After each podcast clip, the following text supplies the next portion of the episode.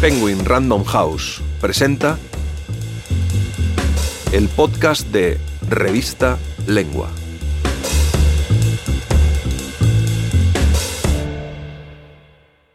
Barack Obama, el legado de un presidente en palabras de un testigo excepcional, por Ben Rod. Narrado por Antonio Martínez Asensio. En sus nuevas memorias, Una tierra prometida, Barack Obama permite al lector habitar sus meditaciones sobre la paradoja de ser el presidente de Estados Unidos.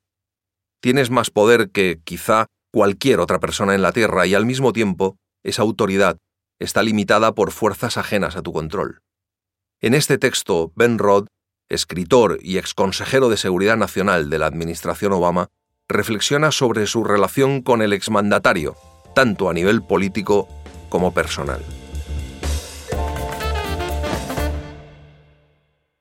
En sus nuevas memorias, Una Tierra Prometida, Barack Obama permite al lector habitar sus meditaciones sobre la paradoja de ser el presidente de Estados Unidos. Tienes más poder que quizá cualquier otra persona en la Tierra, y sin embargo ese poder está limitado por fuerzas ajenas a tu control. Es una escena especialmente evocadora, explica sus reflexiones sobre el discurso que pronunció ante varias comunidades musulmanas de todo el mundo. Es útil hacer un retrato de cómo debería ser el mundo si los esfuerzos por alcanzarlo no están destinados a cumplirse? Como escritor de discursos que trabajó con él, me he enfrentado a esa misma pregunta desde mi posición, ciertamente más humilde. Estados Unidos, gobernado por Barack Obama, dio varios pasos importantes para llevar a cabo esa proyección de la que, por ejemplo, habló en el Cairo. El número de soldados estadounidenses en Irak y Afganistán se redujo desde alrededor de 150.000 en el momento de ese discurso a aproximadamente 15.000 al final de la presidencia de Obama. Se prohibió a los servicios de seguridad estadounidenses el empleo de la tortura y la lucha antiterrorista de Estados Unidos se integró en un marco legal. Se alcanzó un acuerdo nuclear con la República Islámica de Irán, evitando así lo que podría haber supuesto un Irán con armas nucleares u otra guerra más en Oriente Medio. Obama retiró el apoyo de Estados Unidos al autócrata egipcio Hosni Mubarak tras la primavera árabe. Sin embargo, no es difícil ver los innumerables aspectos en que nuestros esfuerzos para materializar la visión del discurso del Cairo se han quedado cortos. Egipto está gobernado ahora por otro autócrata que llegó al poder en 2013 con un golpe de Estado. La esperanza de la primavera árabe murió en los turbulentos conflictos de la región, desde la campaña asesina de Bashar Assad contra su propia población hasta una guerra encabezada por los saudíes que han devastado el Yemen. Los israelíes y los palestinos están hoy más lejos de una paz justa y segura anclada en una solución de dos estados. El sucesor de Obama, Donald Trump, se ha retirado del acuerdo nuclear con Irán. En términos más generales, las fuerzas del tribalismo, el nacionalismo y el autoritarismo a las que Obama se opuso han irrumpido en todo el mundo como la propagación de un virus. Por tanto, al hacer un balance del estado del mundo, no es difícil considerar la pregunta de Obama con un cansado cinismo y llegar a la conclusión de que esfuerzos como el discurso del Cairo son ingenuos o que la política es una empresa irremediablemente corrompida e irreparable. Pero en realidad ese es el peor tipo de derrotismo porque nos condena a aceptar las realidades más duras del mundo como si fueran inevitables. El cinismo conduce a la apatía, y la apatía es lo que hace imposible el cambio. Leer las memorias de Obama es recordar que la intersección de los movimientos sociales y el poder político es lo que hace posible el cambio. El propio Obama heredó el legado del mayor movimiento por la justicia social en Estados Unidos del siglo XX, que construyó una coalición de jóvenes y minorías étnicas para abrirse paso hasta el poder político en 2008. También heredó la doble catástrofe de la guerra de Irak y la crisis financiera, que representó el fracaso de los excesos de Estados Unidos en su persecución de la hegemonía mundial y su capitalismo desenfrenado.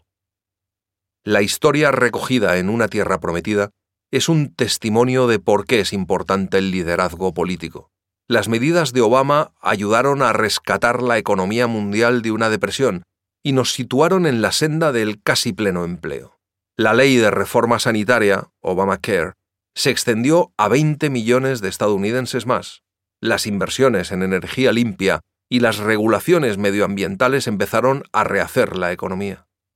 Se derogó la prohibición de que los homosexuales sirvieran en el ejército de Estados Unidos y finalmente el derecho al matrimonio homosexual se convirtió en ley suprema de la nación. Se extendieron las medidas de protección a los inmigrantes llevados a Estados Unidos cuando eran niños. Una visión del liderazgo estadounidense impregnada de humildad y honestidad no solo sentó las bases del acuerdo nuclear con Irán, sino también de iniciativas como la apertura a Cuba y el Acuerdo de París. Y si la presidencia de Obama no les convence de la importancia del liderazgo político, sin duda debería hacerlo la de Donald Trump. Durante cuatro años, Trump ha atacado sin cesar el legado de Obama, el orden internacional liberal que Estados Unidos ayudó a construir y la propia democracia. Los trágicos resultados de ese proyecto se pueden ver en la respuesta increíblemente inepta de Estados Unidos ante la COVID-19, con cifras que rozan ya los 550.000 muertos. Desde un punto de vista personal, la presidencia de Donald Trump también me ha hecho preguntarme qué constituye exactamente el legado de un presidente. En la cobertura del día a día de la política, los legados se suelen medir como un simple cuadro de mando, leyes aprobadas, regulaciones cambiadas e iniciativas de política exterior concluidas, como yo mismo he hecho antes. Pero al ver cómo la administración que nos sucedió ha atacado gran parte de aquello en lo que trabajé, me he dado cuenta de que el impacto de los presidentes es mucho más intangible e incluso sus repercusiones son mayores en Estados Unidos y el mundo. Cuando era pequeño, mi héroe político era John Fitzgerald Kennedy. No estoy seguro de saber nombrar cinco leyes aprobadas por la administración Kennedy. En el plano internacional sí podría señalar la hábil gestión de la crisis de los misiles de Cuba y la fundación del Cuerpo de Paz, pero eso, por sí solo, apenas explica el efecto de Kennedy sobre el mundo.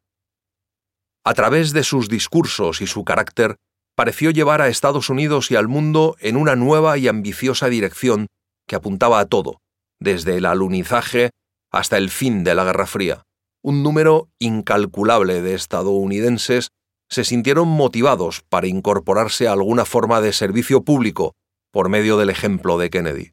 Lo sé porque yo fui uno de ellos, y antes de escribir discursos presidenciales como el del Cairo, siempre releía los de Kennedy de principios de los años 60 e intentaba crear otro eslabón en la cadena de la política y el liderazgo progresista de Estados Unidos.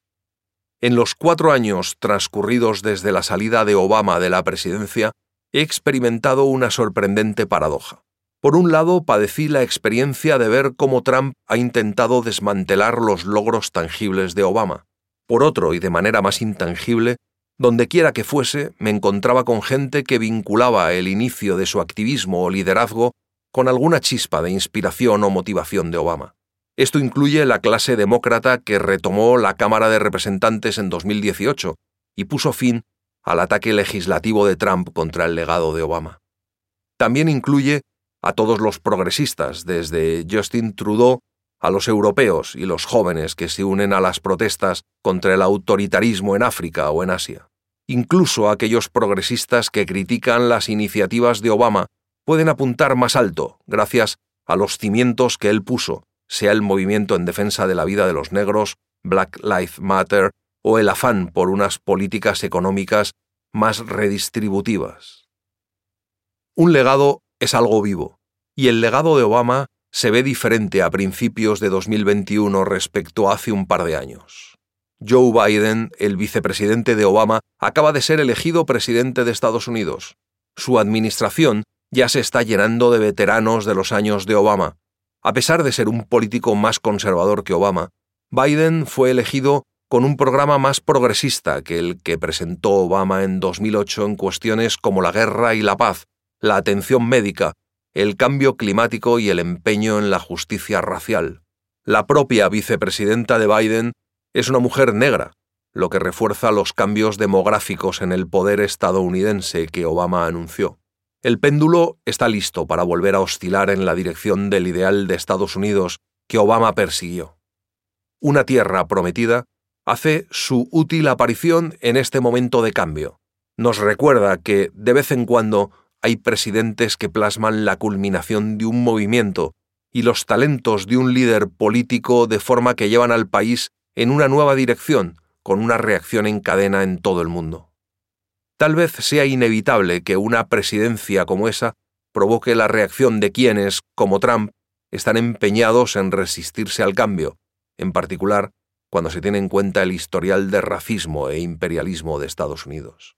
Pero esos intentos reaccionarios estarán condenados al fracaso a largo plazo si las suficientes personas que se inspiraron en Obama y lo que él representó se niegan a sucumbir al cinismo o la apatía. Si hacemos nuestro trabajo, el mundo cambiará. De modo que sí, es esencial que los líderes políticos hagan un retrato del mundo como debería ser, aunque sepan que sus esfuerzos para alcanzarlo se quedarán cortos. De hecho, tal vez eso sea lo más importante que pueden hacer y el hecho de que siempre habrá resistencia al cambio solo hace ese propósito más importante, porque a lo largo de la historia las presidencias como las de Barack Obama no consisten tanto en dónde están las cosas al final de un mandato o incluso unos años después, tienen que ver con a dónde nos dirigimos en la visión a largo plazo de la historia. Cuando pienso en todas las personas a las que Obama llegó como presidente y en todas las cosas que harán los movimientos que iniciarán, las posiciones que ocuparán, la huella que dejarán, sigo tan esperanzado como en 2008. Si quieres leer este y otros artículos, entra en revistalengua.com.